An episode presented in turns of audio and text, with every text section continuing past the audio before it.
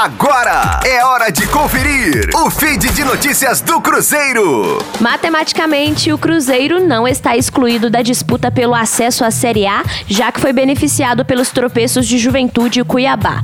No entanto, a linha de corte obriga a Raposa a vencer todos os seus jogos até o fim da competição, caso queira ter algum tipo de chance.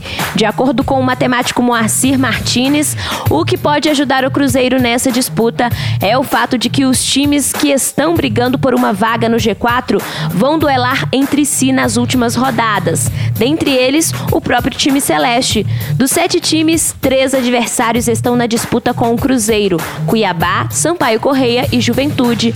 Apesar da briga envolvendo outras equipes, o Cruzeiro tem um fator que vai dificultar sua jornada e pode até mesmo determinar uma exclusão matemática nas próximas rodadas.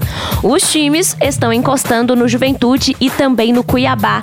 Com isso, a projeção de pontos para o quarto lugar será determinada pelo rendimento de até quatro times. Com a derrota para a Ponte Preta por 2 a 1, o Cruzeiro caiu para 11º lugar na tabela de classificação da Série B, com 40 pontos. O time volta a campo na próxima terça-feira, dia 29, quando recebe o Cuiabá no Independência. Rosane Meirelles com as informações do Cruzeiro na Rádio 5 Estrelas. Fique aí! Daqui a pouco mais notícias do Cruzeiro. Aqui, Rádio 5 Estrelas.